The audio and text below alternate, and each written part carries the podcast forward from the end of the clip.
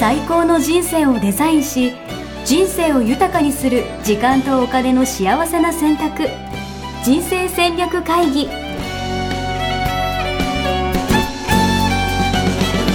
この番組は将来の仕事やお金人生にもやもやと不安を抱えている皆さんに元資産運用のプロキャリアとお金の戦略を同時に考える人生デザインコンサルタントの高頃もさあやが過去5年間延べ1700人の人生を望む形で豊かにしてきたメソッドを時間とお金の選択という切り口からお伝えしてまいります皆さんおはようございます。ございます。ミッションミッケ人生デザイン研究所の高頃もさあやです。 83キロ応援やしです。 あんま変わらなくないですかちょっといろいろ 旅行行ったりとかしてて、ちょっと本当に、なるほどね。そういう時はね、ちょっとあれだよね。まだまはだい、まだ本気出す時じゃないですね。はい。うん。あの、いつ本気出しますかっていう言葉あ、が。でもそういう意味で言うと、俺はチャンスだなと思って、だいぶ暖かくなってきたんで、ちょまた、うんあの、お散歩をちょっと復活させようかなと。なるほど。はい。なるほど。今まではお散歩できてなかった。そうです。もう散歩なしでずっとやってきたんで、もう歩き始めたらもう、もうどんどん痩せていくんじゃないかなという期待しかないですね。なるほど。いじゃあ、その報告もまた楽しみにしてください。楽しみにしてください。ありがとうございます。じゃあ、今日はテーマを先にお伝えしたいかなと思います。はい、お願いします。はい、今日のテーマは人の可能性引き出してる潰してるうーん、いいですね。いいですね。なんか、いや、みんな引き出したいじゃないですか。多分、いや、これで、私潰したいんですっていう人は多分いないと思っていて。うんでも、なんか、無意識になんか人の可能性潰しちゃうことってあるんだろうなっていう気がしていて、うんそれをちょっと引き、人の可能性やっぱ引き出す側にね、やっぱなりたいですよね。うんそうですよねはい。子育てもそうだろうし、うんうんあ組織内、会社のチーム内とかでもそうだろうし、うんうん、なんか、まあ私だったらセミナーとかワークショップとかやるときもあるんで、そういうときもそうだろうし、このポッドキャストもそうですよね。これ聞いてる人の可能性をもしかしたら潰しちゃってる可能性もあるわけじゃないですか。うんうんうんそうですねあのどんな立場にいる人も、うんあ一緒にいる人というか、えまあ、普通に会話をしていてあこの人と会話をしてるとなんかやる気が出てきたとかうんなんかやれそうな気がしてきたとかうん。そういうふうに感じる人っていますよね。いる。いる。うん逆もいるよね、やっぱね。逆もいます ね。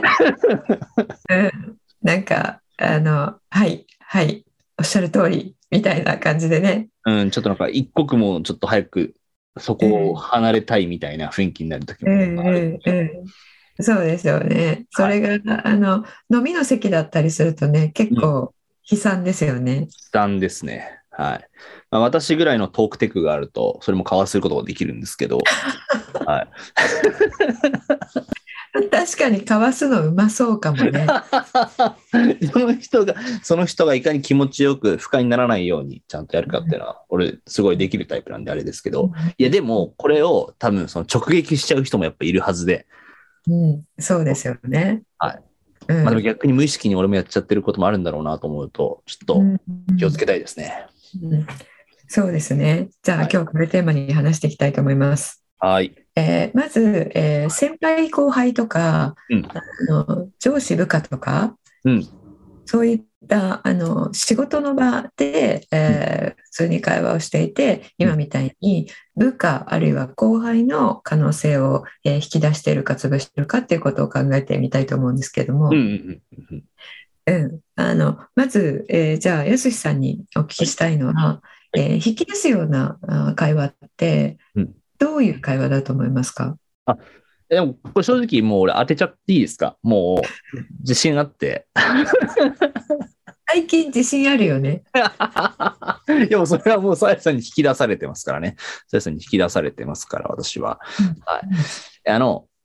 ちょっと俺の持論だけ先に言っておくと、えっうんと、引き出す側は、要は、その人は何やってるかっていうと、要は気づきを与えてるみたいな感じ。うんうんうんうんうんうんだからそうやだっねてることとしては、うんあ質問みたいな。問いかけみたい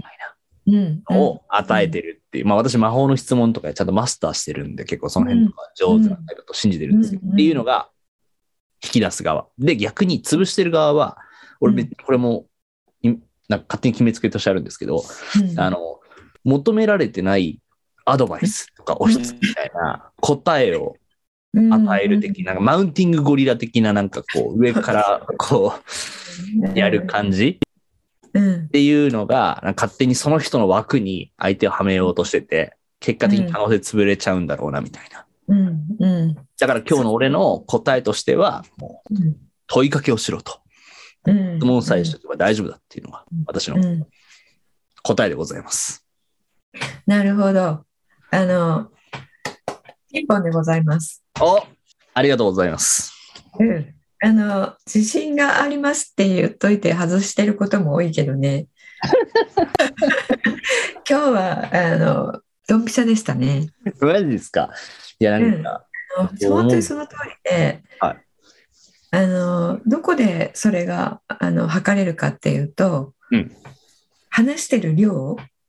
うーん。うん、な自るほ分ど。の方が、うん、話してる量が多いとその、はいはいコーチのマウンテングゴリラ的になってるはいはいと考はい。えていい。はいはい。あの酔っ払ってね、話が長い。ねそうそうそうそう。で、あとね、あの、俺はこういうことで、そういう局面を乗り越えてきたんだ、みたいな、うんうん。例えばっていう例で、ちょっと話し始めたのにうん、その例が、あの、思い出話的な、う武ん勇伝的になってしまって、うんそれがとても長いとかうね。ん。うん。いや、これって俺すごい気になるんですけど、うんなん、なんか、年を取るとそうなりがちになるんですかちょっとなんかよく分かってないんですなんか、いわゆる、その上司、上司の人とかが、うんなんかそうなってるイメージがあって、まあ、特におじさん系の人たち。あの、成功体験があると、はいはいはい。それがあの一貫してどういう局面でもあの、えー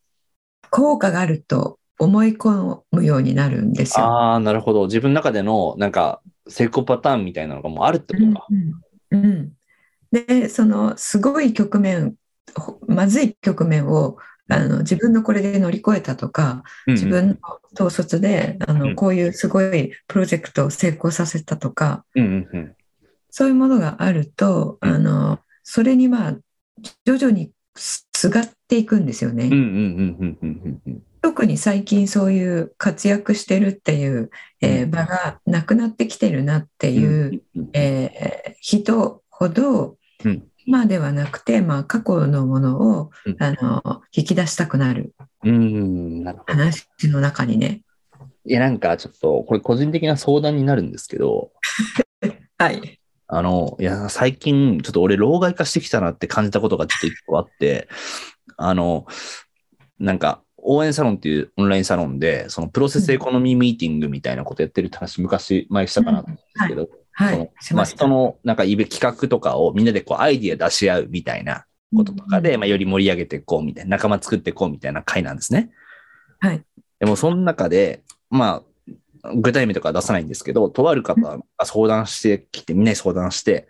うんで、なんか、俺いろいろ企画とか考えるの好きだから、もうこうやったら面白いんじゃないとか、いや、これちょっとずれてるよね、みたいなことを言ったわけですよ。うんうんで、そしたら、まあ、その人はなんかその時は、あなるほど、みたいなこと言っといて、言ってたんですけど、うんでも全然こう、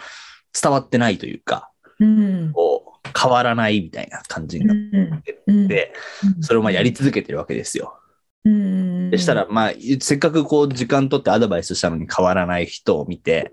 なんか、なんだよこいつみたいな感じでちょっと思っちゃった自分がいて、うんうんうん、もうこれ、ちょっと老害の始まりだなってちょっと危惧してるっ ていう。こうああなるほど。なるほどあ アドバイスがねどういうアドバイスになっていたかあはいにもよると思うんですけれども、はいうん、あの相手が変わらないからといって一概にそれね自分のせいとも言えないので、うん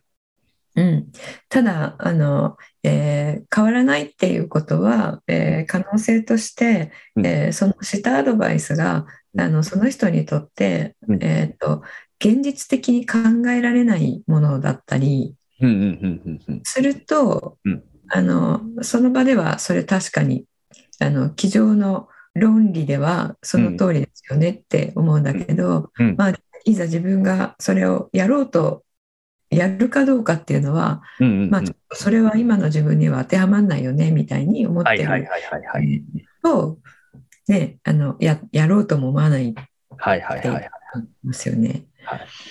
いや、うなんんかその、相手、相手を自分のコントロール、自分がいいようにコン、自分が思う通りにコントロールしようとしちゃうみたいな、なんかその感覚がすごい、ちょっとうん、まずいなと思った。気づいてる点であの、えーもしそっちの方に向かっているんだったら、はいえー全然ねこれから修正できるので、うん。うん、例えばさっきのおケースだともし仮にさっきのような場合だとしたら、うんその相手に、えー当てはまるかどうかっていう相手にとって現実的かどうかっていうところを外してるとしたら、うんやっぱりそれさっきね質問するって、えー言ってたじゃないですか。うんうんうんうん質問してあそれに対しては、えーこうだよっていう時に相手の状況とか、まあ、相手の性格とかうん。あのそういったもの特性とかうんうんうんそういったものもあの聞き出してそれに合わせた形にすると、うんさっきのようなことはなくなりますよね。うん。なのでその場合にはこうしたらいいよっていう一般的なものはあると思うんだけど。うんうんうん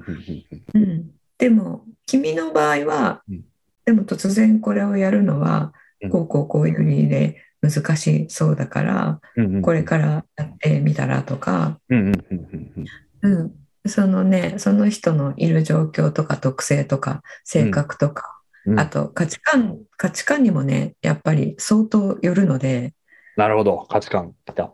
うんうん、価値観分かってないとあの、うんアドバイスっていうのはあの、うんうんそもそもできないんですよね。なるほどね。相手の価値観が分かってるからこそ、その価そうそ値う観に合ったアドバイスが初めてできるようになるみたいな。そうそう。なので、はいあの問いは一緒でも悩みは一緒でもうんあの人によって回答が異なるんですよ。なるほど。面白い。うん、それがね相手に合わせるってことなんですよね。うんうんうんうんうん、だあの後者でマウント取るっていううんうん。そういうアドバイスになってませんかってえーいうのをねうんえーさっき出してもらいましたけど、うん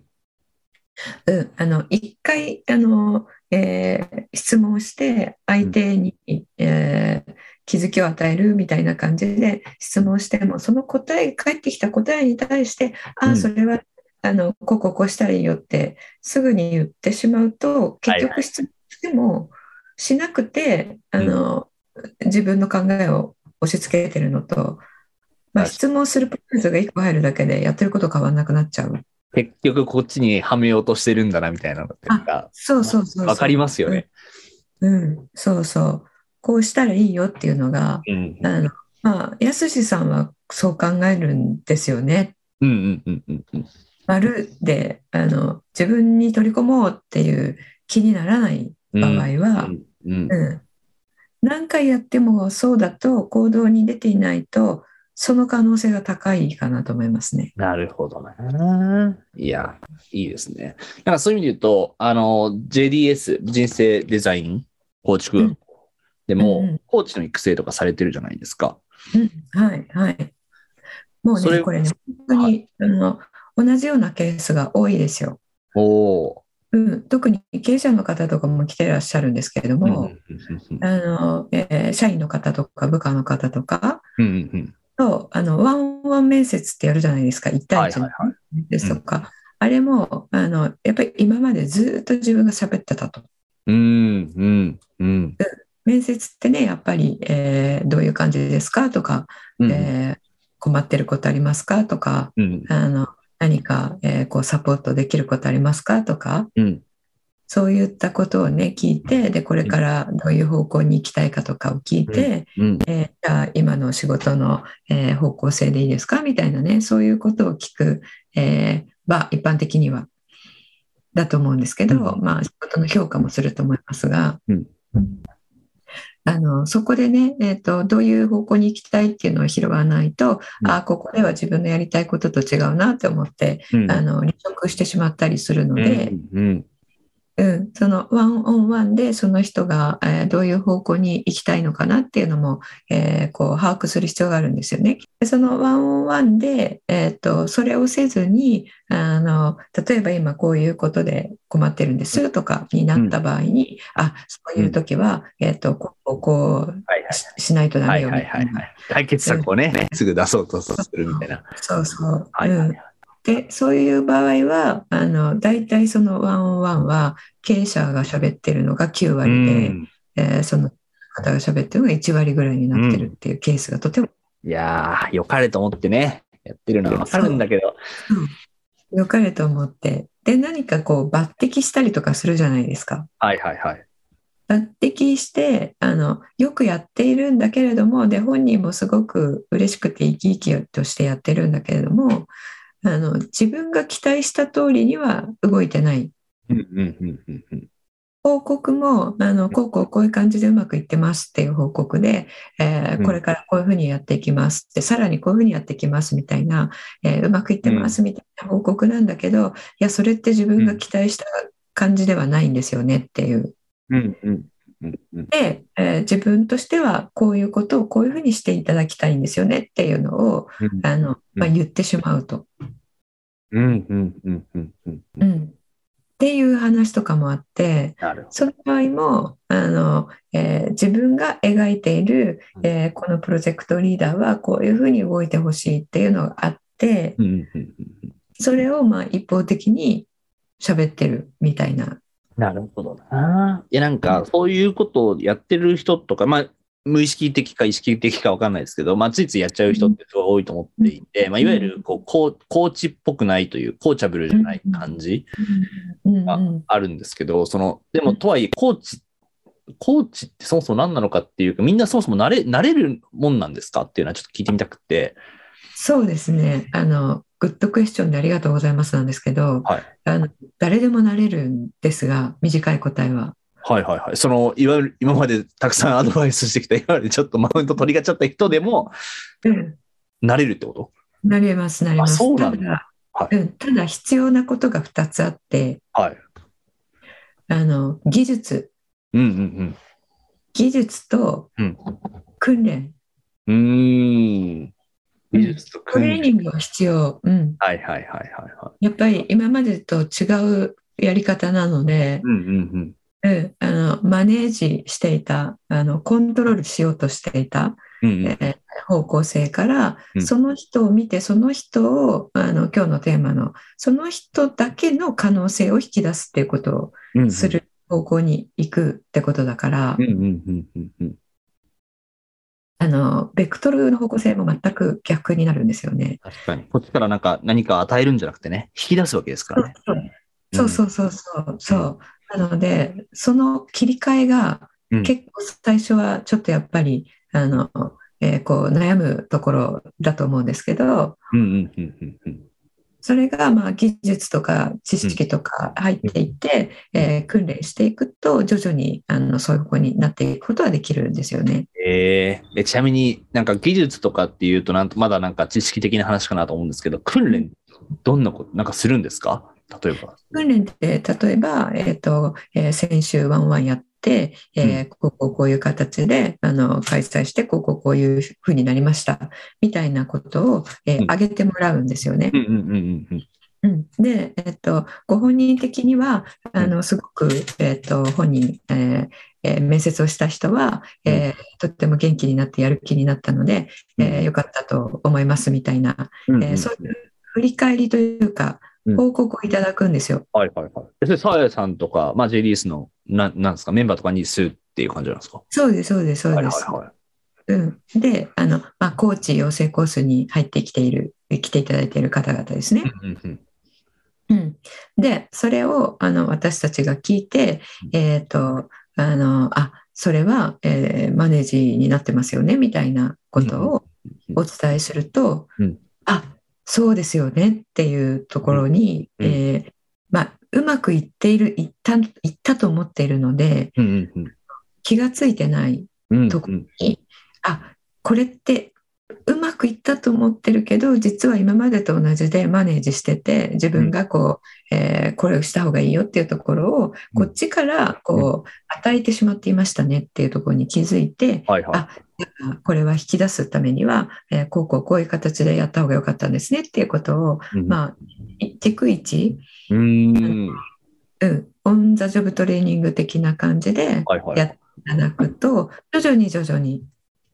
あのこうコーチング的な、うんあの面談ができるようになってくるんですよね。うーん、面白い。うんでも結構、その、さやさんの今まで見てきた中でも、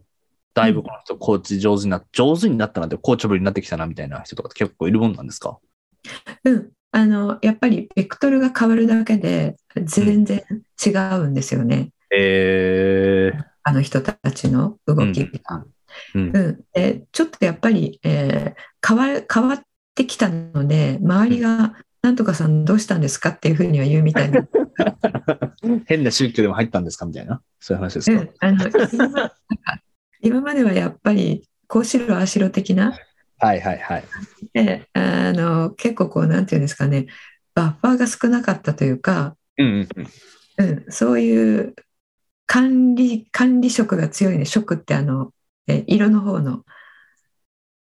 うんマネジメント職が強いうんマネジメントだよねって、マネージャーだよねみたいに思われていた方もうんあのそれを手放すのでマネージするということをうんうんうんうんうん、で引き出すっていうことは面談しててもそれこそ質問質問質問質問って言って傾聴傾聴傾聴で、うんえっとえーその人が本当に、えー特性とか才能とかがもっと活かせるようには、えーどうしたらいいかっていうのを本人が気がつくような面談ができるようになってくるので、うん。うん。うん、ワンワンって嫌われてるじゃないですか、はいはいあはいのやられる方からしたら。はい。はいはいはいはいはい。うん、だけどあのなんとかさんに面談してほしいっていううんうんふうになるっていうう、んいいですね。なんか詰められるイメージありますもんね。なんかね。なんか説教されんじゃないかみたいな。そうそうそう、うん、やっぱりフィードバックとかもそうですようんうね、んうんうんあの上司にフィードバックもらうとかだと、えーダメ出しをされてここ改善しろみたいに言われるっていうイメージあるじゃないですうんか、うんうんうんうん、ですけれどもあのうちはコーチングの手法の一つとして、うんうんえーフィードフォワードっていうのをねあのやるんですよね。フィードフォワード。はい。うん、それはフィードバックの、えー、とフィードバックってもともと,、えー、とより良くするためにこうしたらいいよっていうものを伝える、えーあなんですけども、うんうんうんあの批判のための免罪符みたいな、ああ、改善点をしてあげ、なんか伝えてあげてるみたいな。うんうん、それ言ってもいい場所っていうそういうニュアンスがあの、えー会社の中である会社もあって確かに。皆さんフィフィードバックお願いしますって言われたらはあ。いのあさっきのこここういうふうに言ってたけどそれそういうふうに言うとこうこうこうなっちゃうからそれ良くないと思いますなんていうはやいつ、はいはいはちょっとあんまり言いにくいこともフィードバックの時間ですって言うと、はいあのメッセージもらったに言えちゃうみたいい。な、確かに、確かに。うん、そうするとあの言われる方はフィードバックの時間ですって言われたら構えるじゃないですか。確かに。そうですよね。うん。うんまあ、改善点をもらうための時間ですもんね。うんそうそう。で、本来は改善点が分かるからありがたい話なはずなんだけれども、うんうんうん。うん、あの責められるとか批判されるっていう方がこう前面に出てきてしまうのでうんうんうんうん。あのできれば受けたくないっていうふうに思ってしまうんですよね。確かに。まあ、なんか否定されてる感じになりますもんね。そうそうそうう、うんん、でそれをその批判の部分を排除した形で、うんえーもっとこうしたらいいよっていうことを言う励ましとあの背中をこう叩くみたいな。うんうんうんうんうん。うんえーそこだけをやるっていうのをフィードフォワードっていうんですよ、まあ、簡単にな言るうと。ほど。なるほど。うん、フォワードなのでこう押していくっていうなるこほとどですよね。前に、次どうするかみたいな方に、そうそうそう流されてるっていう感じなんですかね。うん、ここがダメだからこうした方がいいよじゃなくて、あのえーこうなるためにはこうした方がいいよっていうこと、うん。うん。うん。同じことよりもまあ言う方向性が違うってことですよね。確かにな。それを聞いたら、あ、なるほどって言って、あ、それぜひやってみますって思ってもらえるような、うんあの、声掛けってことなんですけど、うんなるこれ、コーチングのあの技術としてあるんですが、なんかそういうのって、まあ、コーチの技術として、多分いろいろね、フィードフォワード以外にもあると思うんですけど、うんなんか JDS のコーチコースに入られてる人って、実際どうなんですか、皆さんコーチ、もともとやってましたみたいな人とかが参加してる感じなんですかあ、ほとんどね、あの、やってない人ですね。あ、そうなんだ。未経験でもうんゼロから学ぶみたいな感じなんですか、そうですね。おーまず自分がそれをあの受けてえーいただくので、うん。何ヶ月間。うん。なので、その、えーフィードフォワードっていうのが、えーどういう、うん、役割を持ってて、どういう効果を持っているっていうのが、うんあ、の気づきをたくさん、えー受けてもらえるので、うんうんうんうんで今まで自分が悩んでたのはあの、こういう視点で物事を捉えてたからなんですねとか、うんうんうんうんうん。気づいてどんどんどんどんあこっちからこういう視点から見ればいいんですねっていうことでやると、まあ、すごい楽になるっていうことを経験してからじゃあなるほどそれ自分でやっていくにはどうしたらいいんですかってなるのでなるほど。でまずは、自分がいきなりそのフィードフォワードするんじゃなくて、フィードフォワードを受けるっていうことそうですそうですまずしっかりしていくってことなんだ。うんなるほどね。そうですそうですでね自分のあの視点が偏っていたらうん。あの、えー視点が偏ってるっていうことに、うんえっと、報告を受けても気づかないので、うん。わかる。うん、自分の方がねやっぱりコーチとして、うんえー視野が広くないと、うんうんうんあの問題ってやっぱり視点が少ないうんうんうん。視野が狭いから問題じゃないものを問題に思えるんですよね。はいはいはいはいはい。視野が広がったらあのもうもん同じことが目の前で解決されなくてもうんうんあ視野が広いとそれも問題じゃなくなるっていうこともあるんですよね。うん、でそれ気づいていただけるようなあのやっぱり質問をしていく。うんうんうんうんうん。うんうんなるほどな。ああ、いや、めっちゃいいです。え、ちなみになんか、さっき、じゃあもう、会社で、なんかチーム持ってる人みたいなう、んうん同志役の人が参加してるのかな、みたいなイメージなんですけど、うんそんな感じです。他の、なんか主婦の方とかもいたりとかするんですかいや、主婦の方もいます。あ、そうなんだ。それチームとか持ってるわけじゃなくてもってことうん部下がいなくて。子育てとかはいはいはいはいはい。にあの使ってる方とか、子まあ、育そてれこね。そ、うん、あのお子さんはねやっぱり、えー、と育て方でねうん。だいぶこの出たり引いたりがあの、うん大人よりも、えーうん素直なので、うんうんうんうんうん。うん、やっぱりあの親子関係変わったっていう方本当多いですよ。えー、じゃあそういう人は、じゃあ別に、なんだろう、コーチになってビジネスをしようみたいな感じで受けるとかってわけでもないっていうことなんだ。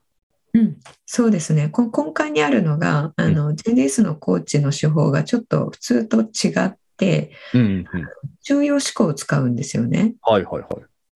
うん、なので、えっと、その思考法を、えっとまあ、身につけていただいてそれを、えーコミュニケーションに使っていただくっていううんその使い方にコーチの技術が入るっていうことなので、はいは普通のコーチングよりはちょっとあの効果が多分現れやすいと思うんですよね。い。えー、そうなんだ。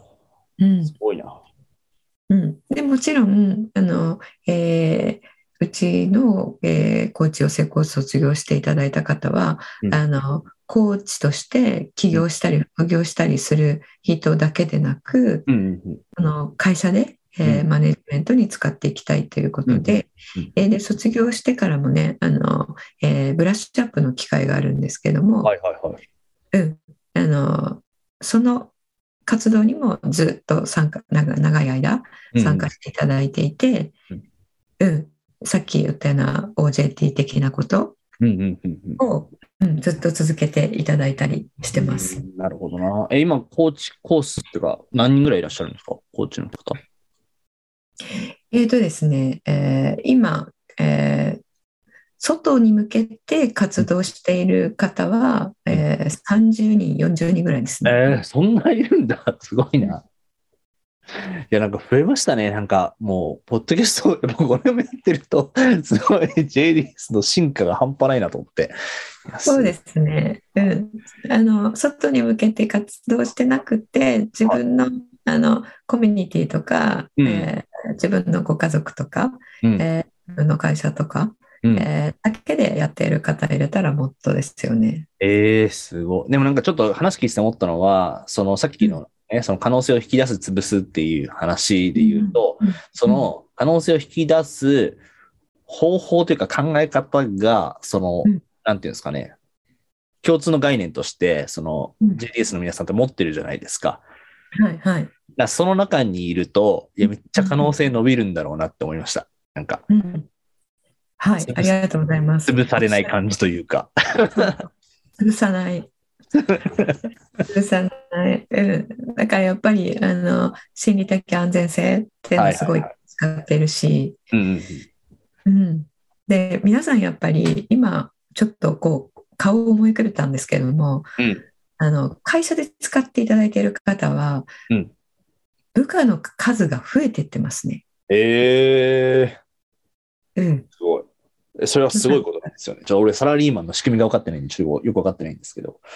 部下の数が増えていってるってことは、要するに責任が大きくなってるってことなんですよ。はいはいはいはいはい。うん、ってことは出世してるってことですね。うん。うんう。ん、う、うんん、いやー、素晴らしいですね。ちょぜひうん皆さん、だから、そでいろんな人で本当当てはまりますよね。てか、そもそもコーチってなんか自分と関係ないじゃんとか、多分思ってる方もいらっしゃるんじゃないかなと思うんですけど、うん多分今日の話を聞いていたら、その、まあ、誰もが、誰かしら人とこう関わったりとかしているはずなので、うん、うん、ね、みんなが引き出せる側に回ったら素敵ですよね。うん、あの、これはね、本当に、えー社会人全員の方が身につけていただくと、うん。えーあの、まあ、スムーズに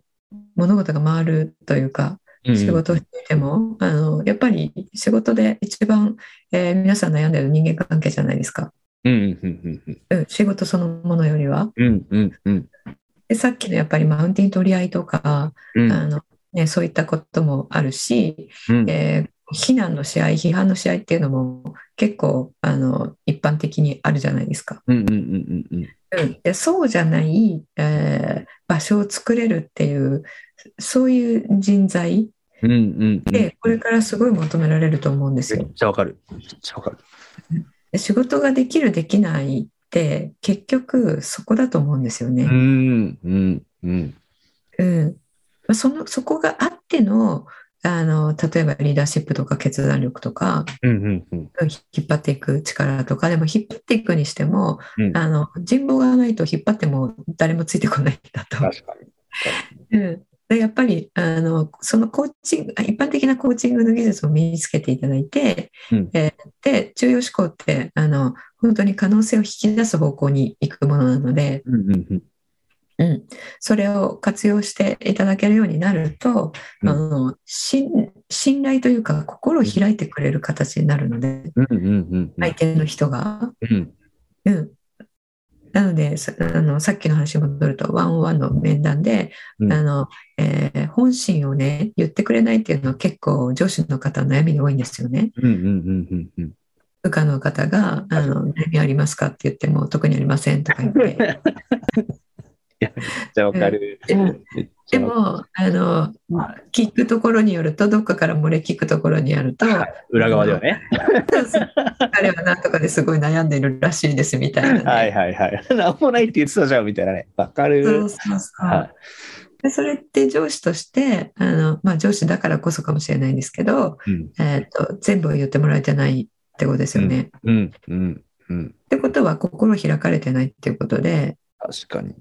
うん、っていうことは部下のことを知れてないからそうのんさっきの一番最初の話に戻って価値観に基うんづいた、うんえーまあ、仮にアドバイスをすることがあったとしたら、うんうんコーチングの手法でも、うんティーチングっていうものがあるんですけうどんうんも。うんうんこれはこういうものだよっていうのを言いながら、うんあのえー気づきもうん。自分で持ってもらうってその何ですかねバランスはいはいはいはいはが重要なんですけどもい。あのもともと心を開いてもらっていないとそのティーチングをする場面においてもうんあの響くティーチングができないんですよね。確かに。うん、なるほどな。いや、めっちゃ面白いですね。あでもそういう意味で言うと、あれですよね。JDS のコーチになったら、価値観ワークとかもできるようになるっていうこと、あそうですそうです価値観ワークができるようになってその中央思考を、えーこの、えー自分もあの自分のメンタルの在り方として、うんえー自分も楽にするけれども、うんうんうんそのまあ、人の可能性を引き出すうーためにうん、まあ、使われるので、うんうんうんうんうんうん価値観を引き出して重要思考でマネジメントをしていくっていう、まあ、マネジメントしていくというかコーチングをしていくっていうことですよね。なるほどな。いや、でもすごい、めっちゃいいなと思いました。あ多分今日の話聞いて、あの、全然コーチとか興味なかったけど、自分にも必要なんじゃないかなとか、できんじゃないかなとか、できるのかなって思った方いらっしゃると思うんですけど、うんうんなんか、どうすればいいとかあるんですかえっとね、ありがとうございます。あの13期の募集が、えーは始まったところなので、はい。はい、えーそれあの概要欄に貼っておきますので URL、えーぜひご覧いただいてあの、はい今1日入門体験会やってますからうんうんうんうん。それにねぜひお越しいただければと思います。なるほど。で実際にどんなことを学んで技術として身につけて、まあ、どういうふうにこう自分がなっていけるのかみたいなのが、まあ、そこに行ったら分かるみたいな感じなんですかね。そうですね、はいで副業起業としても人生デザインコーチとしてもやっていくことができますし、うんうん、あるいはコーチに、えー職業としてならなくても、うんあの起業した時に副業起業をこれから考えている方はややっぱりお客さんと対峙する時に、えーコーチングの技術を持っているとすごくあのビジネスが書きやすいんですよね。確かに。うん、なので、えー、と会社でも使えるし、えー起業しようとしても使えるし、うんえーもちろんコーチとして立っていくっていうのも使えるし、うんうんうんうんあとはあの希望されて、えーとえー私の方であーお願いしたいかなって思う方はあの人生デザイン構築学校で、うんえー、と受講生さんのためのコーチ、おおなるほど。うんあのえー今学校の方はですね、えー20人ぐらいのコーチがメンターとしてうんえ張り付くんですよ。うんうんうんうんうんであの1週間に1回のねさっき、えー言った、えー振り返りっていうのを上げていただいて、それに対してコーチングのフィードフィードフォワードというものを、えーい毎週させてあげてるんですね。うんうんうんうん、そういう方そういううー何ですか、えーお仕事もしていただける。なるほどな。いや、めっちゃいいですね。すごい。え、これちなみにでも、コーチに、コーチはまだわかんないけど、とりあえず自分の価値観出したいよみたいな人とかも、体験会はありなんですかもちろんです。はいあの価値観出すところからスタートするのでうんコーチになる方も、えーうん自分の人生を立て直したい方もうんうんうんえー最初は自分の価値観とミッション人生のミッションを出すっていう、えーところから始まるので価値観だけ出したい方もあのいらしていただければ、えーえー知りたい内容を知っていただけると思います。いや、いいですね。はい。ということで、ぜひ、皆さん、あの、前回もね、あの、大人気ですぐ、あの、体験会埋まったりとかしていたんで。そうなんですよこの間ね中央思考の講座あのちらっとご紹介したんですけども、うんあのおかげさまでもう全部満席に、えーなりました、すごい。そちらす黒ごい田したんですけどもはいいや、でも、なんかすごいわかるというか、なんか本当今の時代、本当必要ですよね。なんか本当時代が追いついてきたな感が、俺が言うのもあれですけど、うんこのそうですねコロナだ、戦争だ言われている中で、いかに自分を中央な状態に保って、なんか明るい未来を作っていくかっていう意味では、すごいみんなが必要なスキルなんじゃないかなと思いますけどね。うんそうですねあのリーダーの立ち位置にいる方は、うんぜひねあのこの価値観と中央思考っていうのを、うんえーこのリーディングにね使っていただけると、うん。あのいいかなと思うんですけど、えー何にしろその場が、うんあの批判の場ではなくて、うん愛と感謝の場になるうんうんうんうんうん。なので本当に心理的安全性が、うんえーこう確立されているというか確保されているうん。場を作ることができるリーダーに、うんえーなれるので、まあ、そういうことができる人を増やしたくてこの活動をしてるんですけど、うん。うんめっちゃいいと思います。だからそれが別にコーチ、なんかコーチっていう響きで言うとね、なんか別にコーチング仕事じゃないんでとかって思いますけど、私も、コーチ、別に自分のことコーチだと思ってないけど、うんすごいたくさん活用させていただいてるなって思いますからね、日頃の活動とかで。うんうんうんぜひ皆さんも体験、まずしてみていただけるといいのかなと思います。はい。あの、えーポッドキャストをね、ずっと聞いていただいているえー皆さんでお会いしたことがない方も、まあ、ズームですけれども、今全うん部ズームできますので、うんえー、オンライン越しにはなりますが、お会いできることを楽しみにしております。はい。それと、あの、今日お知らせがあるんですけれどもはい、えっと、4月の19日にですね、沖縄から、あの、4人でライブサミットというのをやります。今からですかそう。いいですね。ん何や、何やるんですか沖縄から。えっと、今の時代の新成功法則、はい。魂でファン化セミナ魂でファン化セミナー、いいですね。じゃあビジネスやってる人向けとかそういう感じなのかな、ー。ビジネスやってる人向けですね、これはね。うんうんうんうんただあの、えービジネスやってない方でも、えー会社の中で自分のファンが増えると仕事やりやすいですようねん、確かに確かに。うんなそのうで、えーうん、聞いていただいて損はないと思います。素晴らしい。で、また登壇者がすごそうな感じで。登壇者がね、本当に素晴らしくて、はいえー朝礼で、本気の朝礼っていうんでしたかね。うん。で有名になられた大島圭介大さ島ん。圭介さん、すごいですよね。はいはい。はいえーそして、えー水江拓也さんというね、はいえーこの方も素晴らしい人間性の方なんですけれども、えーえーその方と、うんあとは、えーここの、えー、とポッドキャストにも、えー出ていただいた、えー経営者のコミュニティを、えー率いている横山奈緒さん、なおさんね。はいはいはい。はい、の、えーお三方と、えー私と4人でさせていただきます。うん。素晴らしいです。ぜひ。これはどうやったら見れるとかあるんですかはい、これも概要の方に URL 貼っておきますので、はいあの登録していただいたら、えっとまあ、これ Zoom で配信しますので、えうー、ん Zoom あの URL を送らせていただきます。無料ですのでなね。はい、え無料なんですかこれ。そう、そうなんだ。そうですよ。すご いな。でしょ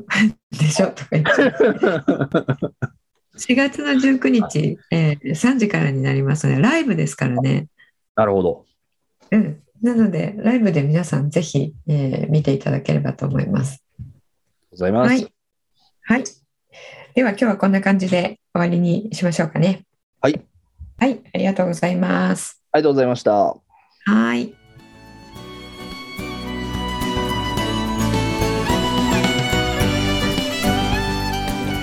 人生デザイン構築学校では通年募集を開始しました1日入門講座説明会こちらにご参加いただくと、えー学校でどのような授業を受けることができるのか体験をすることができますそしてカリキュラムはどのようなものなのか、